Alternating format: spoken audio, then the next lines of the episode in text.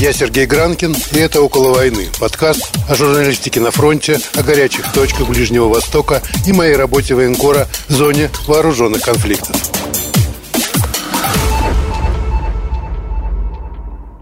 Давай, давай. Всем привет, это «Около войны», с вами Сергей Гранкин, и сегодня будем говорить на профессиональную тему, ну, профессиональную для меня, конечно, просто о моей работе, о моей профессии. Дело в том, что недавно меня пригласили на Zoom-конференцию, которая э, стартовала в Украине, и я там обучал местных журналистов, как выжить на войне. Ну и вот в процессе моей беседы с ними я понял, что действительно уже долго воюю, больше 30 лет, побывал на десятке войн и, в общем, можно сказать, выжил. Почему в общем, почему можно сказать? Потому что шесть раз меня все-таки зацепило. Не смертельно, не очень опасно, но все равно, конечно, шанс получить какие-то серьезные повреждения был. И вот как выживать на войне, как остаться журналистом при этом, как снимать, что-то рассказывать, как не вздрагивать при каждом взрыве и не падать в обморок при громком шуме. Про это мы сегодня поговорим. И поговорим с, быть может, еще более, чем я, титулованным профессионалом. Сергей Ослендер, тоже военный корреспондент, мой коллега. Серега, пару слов о себе. Зовут меня, как ты уже сказал, Сергей Услендер. Я тоже довольно давно в журналистике, и изрядную часть из этого времени я был move военным корреспондентом. Не могу сказать, что это было лично по моей воле, а так просто складывалось исторически, что меня вечно отправляли там в разные зоны военных конфликтов. Я больше 10 лет был корреспондентом Первого канала российского, и там мне довелось поработать на Второй Чеченской войне. У меня было туда две командировки по три недели. Я был в Абхазии, в Южной Осетии в Приднестровье. Был на Второй Ливанской войне еще как корреспондент Первого канала. И вот после репатриации в 2008 году, собственно, все конфликты, в которых Израиль участвовал, я тоже освещал уже как журналист. Странно, что мы не пересекались, там у меня похожий список. Я, правда, вот никогда не был в Чечне, но зато у меня в списке еще есть Грузия, Ирак и Югославия во всех ее видах тоже была важная в 90-е годы война. Причем я ее полностью прошел, начиная от первых столкновений еще в Сербии и заканчивая вторжением НАТО в Косово. Вот это была, наверное, самая приятная война и с точки зрения географии, условий и опасности, потому что там, вот, когда мы шли с НАТО, нас очень оберегали. Я там прошел курсы по выживанию и частью из полученных знаний до сих пор пользуюсь. Ну, начнем сначала, с первого, с самого главного. Когда ты едешь на войну, чего делать ни в коем случае не стоит. Это покупать камуфляж, покупать какую-то форму и выглядеть как военный. Потому что как только ты начинаешь выглядеть как военный, к тебе также и относятся соответственно, и ты никогда не знаешь, кто за тобой следит в прицел и какие у него мысли. Если ты журналист, то есть надежда, что человек не захочет стать военным преступником, захочет поразить какую-то военную цель, для чего, собственно, он находится на фронте, неважно на какой войне, и дарит эту надежду на выживание, хотя она, конечно, не всегда срабатывает. Это вот мой первый лайфхак. Ну, вот я с твоим лайфхаком совершенно согласен. Я вот, кстати, обратил внимание, что с некоторых пор наши с тобой российские коллеги очень начали вот этим злоупотреблять. Иной раз э, только, я не знаю, микрофон в руках или камера, да, помогает отличить вот, собственно, журналиста от военного. Они очень полюбили всякие разгрузки на себя вешать, там, одеваться в камуфляж, нашивки лепить на себя и всему прочее. Это, конечно, на мой взгляд, совершенно недопустимо. Это хорошо в Москве, если ты хочешь там покрасоваться, походить. А в зоне боевых действий ты должен максимально выделяться на фоне военных, максимально демонстрировать свою причастность к прессе, а не к военным. Это первейшее дело. Что касается моих лайфхаков, когда едешь в зону боевых действий, ну, тут нужно разделить на две части. Да? Одно дело, мы с тобой работаем во время какой-нибудь операции «Нерушимая скала». Тут, собственно, весь Израиль – это сплошная зона боевых действий, но мы находимся, скажем так, в дружественной нам среде. Мы находимся среди израильтян, там под защитой израильской армии, под защитой э, железного купола там, и так далее и тому подобное.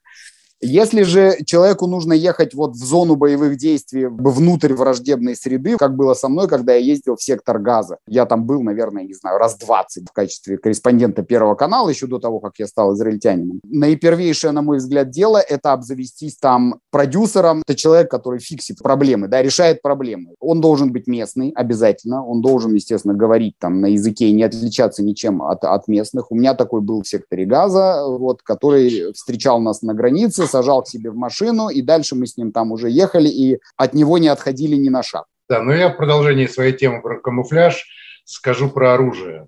по-моему, тоже важно. И тоже в последнее время есть такая мода фотографироваться с автоматами, брать в руки гранатомет. А на Донбассе мы видели с российской стороны ребята в бронежилетах с надписью «Пресса» просто стреляют по позициям украинцев, что вообще выходит за грань понимания ну, потому что ты, во-первых, подставляешь всех своих друзей. В следующий раз по человеку с надписью «пресса» те же самые обстрелянные украинцы ответят с полным правом, понимая, что это может быть такой же враг, не менее опасный, а может быть даже и более, потому что от него не ожидаешь.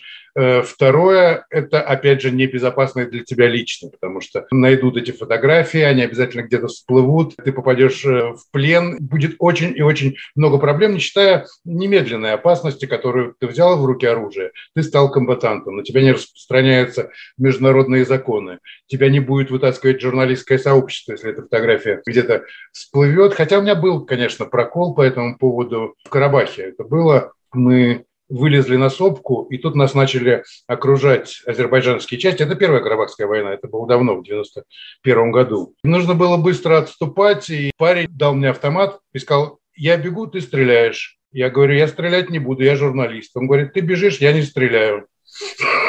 У нас было там всего четыре человека, и каждый ствол был важен. А был у них лишний ствол, который они мне, собственно, и выдали. Я не стрелял прицельно, но, тем не менее, был такой прокол. Бывает такая ситуация, когда по-другому не получается, но лучше этого, конечно, избегать. Журналисты не имеют права в руки брать оружие, даже чтобы сфотографировать. Потому что потом, когда-нибудь на каком-нибудь, не дай бог, блокпосту каких-нибудь сепаратистов тебя остановят, посмотрят в твой телефон и увидят там это фото с оружием.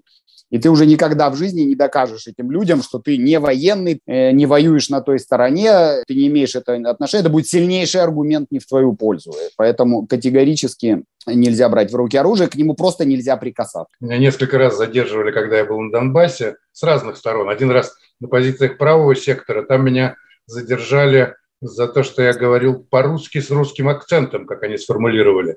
Формулировка красивая, я до сих пор пользуюсь, но вот действительно язык – это важно. У меня с оператором, с моим, с Игорем Кочаровским, была такая игра, которую мы, как филологи бывшие, украли у Льва Николаевича Толстого. Когда мы въезжали на территорию автономии, уже которая под контролем палестинских полицейских, мы даже в машине говорили только чисто по-русски, вспоминая свои легенды. У нас у каждого была своя легенда, кто откуда, почему, как он туда попал. И несколько раз пригодилось, когда нас задержали. И хамасовцы был раз э, нас задерживали, и палестинские полицейские. Но главное не сказать слово на иврите, там, в том же Шхеме, например. Самая неприятная история была у нас в Мукате. Тогда еще был жив Язер Арафат, я был с Сашей Шабатаевым. И Саша человек горячий, и когда вышел Арафат, а там в 200 метрах уже израильские солдаты, это вот штурм Муката, самые критические дни. Тем не менее, он вышел к журналистам, охрана стоит, автоматчики. Естественно, все журналисты, как это часто бывает, кинулись к нему с микрофонами своими. И Саша закричал, Лёля, стир, Лёля, стир, не заслоняйте его, не заслоняйте автоматчики, я просто видел, как они шарят глазами по толпе и смотрят, кто это нагло орет на иврите прямо в центре Мукаты во время это боя. Безумец, да. Надо сказать, что мы это интервью так до конца собственно, не стали снимать, потому что я понял, что несколько слов, сказанных Арафатом, не стоит нашей жизни. Сказал Саша, срочно уезжаем, и мы успели уехать. То есть, а во время интервью, собственно, во время записи пресс-конференции автоматчики не могли двигаться, они только на месте стояли. Ясно, что после интервью нас бы задержали. Это важно. Я могу то же самое сказать в пользу твоего же аргумента. Тут у нас с тобой, я полагаю, разночтений особых нет, потому что когда я ездил в Газу, уже ближе как бы к концу здесь моей каденции на Первом канале, я уж там что-то научился говорить на иврите, вот, несмотря на то, что я был тут иностранец. И я тоже таким сильнейшим усилием воли все время подавлял в себе желание ответить человеку на иврите, там сказать «лё» или сказать «шалом», не дай бог это в секторе Тагаза, понимаешь? Это там все можно буквально подписать, так сказать, смертный приговор на месте буквально. Э, и то же самое уже потом, впоследствии, когда я часто ездил в палестинскую автономию, вот в ту же Рамалу, я там и в Шхем, и в Хеврон, то я все время говорил или по-английски, или по-русски. Мы обсуждаем эту тему в связи с Украиной, там с языками значительно все сложнее, но, наверное, там еще, да, да, где-нибудь еще в Донецке не стоит говорить на украинском языке. Ну, хотя в Киеве можно говорить по-русски, вот тут я могу сказать в защиту украинцев, потому что там никаких проблем с этим нет. А вот в Донецке по-украински, я полагаю, что, наверное, не стоит. Не-не, на, на позициях бывает по-разному. Я говорю, вот на позициях правого сектора меня задержали на шоссе Харьков-Донецк, там стояли ребята эти, И мы с оператором, естественно, говорили по-русски, и они сразу на это очень болезненно отреагировали. Потом разобрались, и потом, кстати, к лучшему все получилось. Я интервью с ними снял, посмотрел их лагерь, даже стенгазету с матом по-русски, кстати, в адрес Путина. Да, к вопросу. Возвращаясь к началу разговора, в зоне боевых действий, когда ты журналист, тем более там чужой человек, ты из другой страны там, или из другого региона, то для тебя априори любой вооруженный человек опасен. Вот любой, неважно кто представитель армии, каких-нибудь сепаратистов, боевик, террорист, не имеет значения. Любой вооруженный человек априори должен восприниматься как опасность, и соответствующим образом к нему надо также относиться. История такая была в Чечне. Мы поехали снимать в Грозном. Ну, в тот момент, когда мы туда поехали вот снимать, это был заводской район Грозного. Это такое вообще дикое поле, территория Каманчи, все раздолбано вокруг, разгрохано. А нам Москва все время говорила, что нужно снимать, как в Чечне налаживается мирная жизнь. Как там можно было снимать в Грозном образце образца того времени мирную жизнь, я вот не очень себе понимал, потому что ну, город был в дребезге просто разбитый, там каждый день перестрелки, нападения, теракты, но вот нам велено, значит, снимать мирную жизнь, и мы каким-то чудом нашли каких-то ребят, чеченцев, которые вроде как пытались организовать нечто вроде парка развлечений. Пару каких-то аттракционов поставили, там какие-то эти лодочки по озеру с нефтяными пятнами катаются. И мы поехали пытаться из этого сделать сюжет. Там совершенно жуткий был антураж вокруг, там разгромленные дома разбитые, полдома нет здесь, там несколько этажей срезало. Все это выглядело совершенно чудовищно, марсианский пейзаж. Где-то недалеко в качестве интершума перестрелку слышно, и мы вот вроде как снимаем мирную жизнь. Ну, что-то мы там поснимали и начали оттуда выезжать. И уже на выезде из этого места, из этого района нас остановили какие-то вооруженные чечен. Какие это чеченцы? Правильные или неправильные, там, кошерные или не кошерные? И вот нас они останавливают, там, все они в каких-то там нашивках непонятных и до зубов вооруженные, мол, проверка документов, и откуда едете? Мы говорим, вот, дескать, снимали парк развлечений. Это их почему-то страшно напрягло, нас остановили, вытащили из машин, отобрали телефоны, и дальше пошел разговор уже между собой, они там говорили по-чеченски, у них еще есть такая странная манера была, это все время вот щелкать затворами. Другой там отошел в сторону и какому-то своему товарищу начал рассказывать что-то по-чеченски, видимо, что мы, вот кто мы, и в качестве указки использовал автомат Калашников, тыкая стволом вот прямо в меня. Я при этом, значит, пытался в стороночку сдвинуться влево-вправо, он за мной этим стволом водил, причем я отчетливо видел, что у него автомат не на предохранитель. И у нас водители были местные чеченцы, и они нам так в полголоса переводили, и в какой-то момент я вдруг заметил, что они напуганы. Сказали, что э, они обсуждают, вот что с нами делать.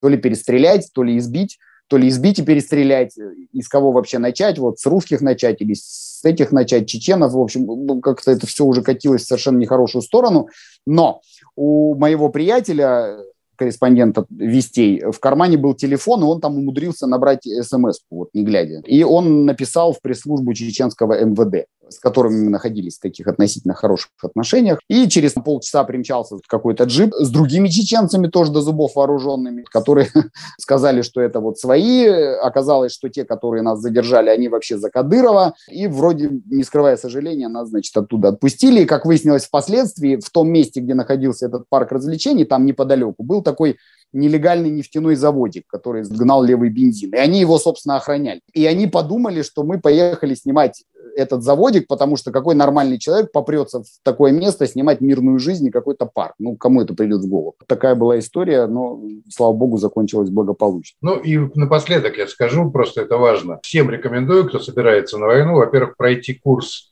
э, помощи медицинской – даже если вы не запомните ничего, все равно будет потом легче, по крайней мере, не будете в обморок падать при виде крови. Во-вторых, конечно, аптечка и броник и каску. Это очень важно, но, опять же, не камуфляжные, а какого-то другого цвета с надписью там ТВ или пресса. Э, полезные штуки меня не раз выручали, ну и страховка в Израиле еще работает, потому что вот если, например, я без каски, то у меня страховки нет, а если я в каске, то есть. Один раз пришлось каску эту об камень разбивать, потому что как раз когда мне камень в голову прилетел, ее на мне не было. Очень рекомендую. Каска, броник, аптечка – это то, что вас спасет. Это не рекомендация, это, это обязательно должно быть. И я еще один момент добавлю. У меня есть приятель Санжар, он был корреспондентом Первого канала в Таджикистане. Лишился там глаза во время гражданской войны. Его излюбленная фраза была «Серега, нам памятник Востанкина никто не поставит». Так вот, я это к тому говорю, что главная задача журналиста в зоне боевых действий – это выжить и вернуться. А сделать сюжет или репортаж, или материал – это второстепенное, потому что ни один материал, репортаж или сюжет не стоит вашей жизни. Вот это обязательно нужно учитывать. Ну что ж, беседу двух тезок вы послушали. Будем надеяться, что с вами ничего этого не произойдет. Все эти байки останутся байками и не пригодятся на практике. Я лично уверен, что российско-украинской войны не будет. Говорю об этом уже третий или четвертый подкаст подряд. Ну и вот, кстати, похоже, мои прогнозы оправдываются. Вроде там потише стало, начали сбавлять обороты после дипломатических разных визитов, усилий и так далее. Но с самого начала было понятно, что топорщат пальцы, причем с одной стороны, ну, сейчас уже холодно, зима, пальцы замерзли, начали прятать руки. Сергей, спасибо, всем пока, это было «Около войны».